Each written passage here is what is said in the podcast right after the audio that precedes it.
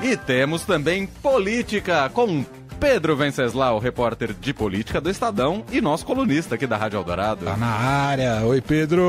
Olá, boa tarde a todos. Boa tarde. Pedro Venceslau, estamos acompanhando todos os desdobramentos desse escândalo revelado pelo Estadão das joias vindas da Arábia Saudita, as joias milionárias que eram para estar no pescoço, tudo indica estariam no pescoço ou não, de Michele Bolsonaro, mas que um funcionário da Receita ou alguns funcionários da Receita agiram como se deve agir e barrou a, a entrada dessa, desse, dessas caixas contendo esses materiais valiosíssimos, né, avaliados em mais de 15 milhões de reais. Bom, por onde você quer começar, Pedro? Bom, vou começar pela, pela última revelação que foi divulgada agora há pouco no site do Estadão, que o ex-chefe da Receita Federal foi demitido após a retenção das joias e após negar quatro pedidos da presidência da República. Foi demitido pelo presidente Jair Bolsonaro. E aí uh, o cerco vai se fechando contra o ex-presidente, não é, Mané? É, totalmente, né? As provas são muito robustas de todas as apurações feitas aqui pelo Estadão, pela Adriana Fernandes e o André Borges, desde a revelação né, da, dessas joias que não entraram e das inúmeras tentativas do presidente Jair Bolsonaro em conseguir uh, pegar essas joias uh, de volta. Né, oito tentativas no total e agora mais uma evidência de como o Bolsonaro entrou uh, é, para valer para conseguir isso. Agora, Pedro, me chama a atenção que esse era um mês que estava designado para Michele Bolsonaro, você tinha até relatado aqui, fazer seu tour pelo Brasil, começar a aparecer mais, até muita gente dizia nos bastidores políticos, até com uma possibilidade de ser uma candidata no futuro. Imagino que esse plano naufragou a partir de agora, né, Pedro? É, não era não era para ser o mês só da Michelle, era para ser o mês do Bolsonaro também o PL planejava fazer uma grande festa para marcar a posse da Michele Bolsonaro no PL Mulher, que é um braço do partido. Vale dizer que a Michelle já está despachando, já está montando sua equipe, já tem um gabinete para chamar de seu na sede do partido em Brasília. Eles queriam aproveitar a efeméride do dia 8 de março, Dia Internacional da Mulher, até para fazer um contraponto, porque o governo federal, o governo do PT, vai fazer grandes eventos para marcar é, essa data. É, aí, esse, essa sequência de revelações do Estadão e depois outros jornais também entraram nessa, nessa investigação, mostrando é, essa, as tentativas reiteradas do governo para recuperar essas joias. Elas fizeram o PL mudar de ideia e o próprio presidente Jair Bolsonaro também mudou de ideia. A ideia original, o plano, era que ele voltasse em grande estilo para o Brasil no dia 15 de março. E aí já havia até uma convocação nas redes sociais para que a militância bolsonarista fosse esperá-lo no aeroporto internacional de Brasília para fazer uma, uma grande chegada, uma grande recepção.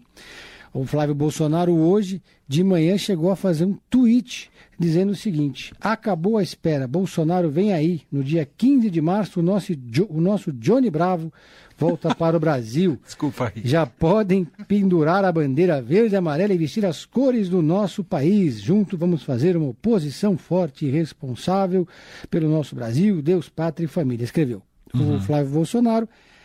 15 minutos depois ele voltou atrás e apagou essa mensagem, mas como hoje em dia existe uma coisa chamada print, não se apaga mais mensagem assim impunemente, ele escreveu na sequência: Peço desculpas pela postagem anterior, deve ser a saudade grande. Na verdade, a data do retorno do nosso líder, arroba Jair Bolsonaro, no dia 15 era provável, mas não está confirmada ainda. Ah. Faltou combinar com os russos. Então, é, não se sabe quando que o Bolsonaro volta. Eu conversei com Fábio Van Garten, para quem não sabe, o ex-ministro Fábio Van Garten vai ser o grande é, mestre comandar a comunicação do Bolsonaro fora da presidência, está esperando ele voltar, já está atuando ali na prática. E ele disse, claro, minimizou, disse que não tem essa mudança da data de retorno, não tem nada a ver com as joias e que eles estão sim preparando o retorno do Bolsonaro para o final do mês. Seria uma mudança aí, em vez de dia 15, lá para o finalzinho do mês, talvez adiar duas semanas. Lá no PL, também fui ligar para a assessoria do PL para saber quando vai ser a nova posse da Michelle. Não há ainda uma data, eles disseram apenas que ela está montando equipe, está se preparando, mas o fato é que a Michelle Bolsonaro submergiu no momento em que ela devia estar sendo projetada pelo PL. Inclusive tem uma certa ciumeira que eu captei ali. O pessoal mais próximo do Bolsonaro não está gostando de ver o PL, ou seja, o Valdemar da Costa Neto, montando uma estratégia muito mais intensa e forte para a Michelle do que para o próprio ex-presidente. A impressão que dá é que o partido já jogou a toalha em relação ao Bolsonaro, que é muito provável que ele seja inelegível. São mais de 16 ações contra ele tramitando no Ministério Público. Então havia essa, essa certa é, ciumeira. Agora, Vendo as redes sociais bolsonaristas, percebe-se que há uma grande confusão. Está todo mundo meio desnorteado. Hoje pela manhã, logo depois da postagem, por exemplo, do Flávio, e mesmo ao longo do dia, depois dele voltar atrás, vários grupos bolsonaristas, como a Aliança pelo Brasil, aquele partido que não chegou a sair do papel, mas o grupo continua existindo, estavam convocando, fazendo é, bandeiras, banners, convocando a população para ir em peso até o aeroporto de Brasília. Depois, é, alguns apagaram, mas você ainda encontra essas convocações. Capaz que apareça meia dúzia de gato pingado em Brasília no dia 15. É, não, a, o Bolsonaro chegou a falar disso, saindo de um evento em Washington, não convenceu ninguém. Ele disse que, pela legislação, a Michelle poderia usar as joias, mas não poderia se desfazer delas. Não é bem assim. Não poderia, segundo a legislação. Então, é, o pessoal do Centrão, o pessoal do entorno, até os aliados mais próximos do Bolsonaro acham que as explicações não foram convincentes e que esse é um caso de fácil assimilação. Tem uma questão material muito clara, né?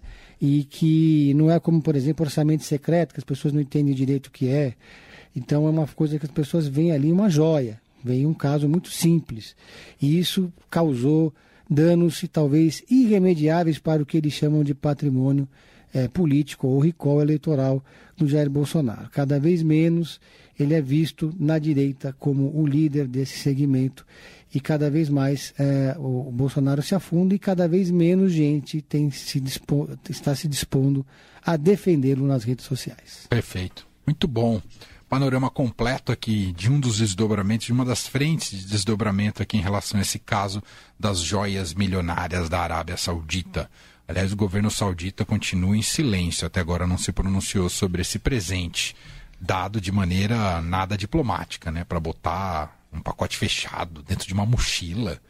Coisa esquisita, né? Não Sabe é como, a... O rito não é esse diplomático, né? Se é... você quer dar um presente para um chefe de Estado. No Lula 1, é, a primeira a primeira dama Marisa Letícia chegou a receber uma oferta de presente de joias. Só que mesmo antes de embarcar ao Brasil ela já agradeceu gentilmente e devolveu lá mesmo as joias disse que não poderia levá-las ao Brasil. Essa história foi registrada pela imprensa na época e agora voltou a circular para mostrar a diferença de compostura entre os dois presidentes e as duas primeiras damas. A Michelle disse que nem sabia dessas joias e está tentando se desvencilhar do caso, mas é complicado. É. Bom, Pedro, vamos fechar com aquela dica de sempre do Pedro em série. Eu tô viciado numa audiosérie. Acho que foi oh, a, a primeira olha. delas, da Spotify, Paciente 63. Ah! Com o seu Jorge. temporadas já tem? Eu acho que são três, né? É, eu, eu tô na segunda. terceira. Eu, eu não ouvi a terceira ainda é. também. É muito bom de ouvir ali, andando na academia, se aquele fone sem fio. É, é uma experiência nova, eu confesso. Não, que e, e, esse autor é extraordinário, né? A história é muito boa, é uma ficção científica de primeiríssima. Assim. Conecta assim. com a realidade, com a pandemia é, de uma é. maneira brilhante, né? É muito bom. E eu não, não tinha ainda ainda entrado nesse universo das audioséries. Eu, confesso que eu escutava mais os podcasts do que audioséries. Mas agora estou gostando. Então, que legal, Pedro. Recomendo, estou acabando a segunda temporada e ela só melhora. É um chileno, né, o autor? É, originalmente do chileno, foi uma adaptação. E... Mas é, é muito bom, muito bom mesmo. Ótimo. Excelente. Pedro Venceslau volta com a gente quinta-feira, ao vivo aqui no Fim de Tarde Dourado. Obrigado, viu, Pedro? Saudações a todos. Valeu.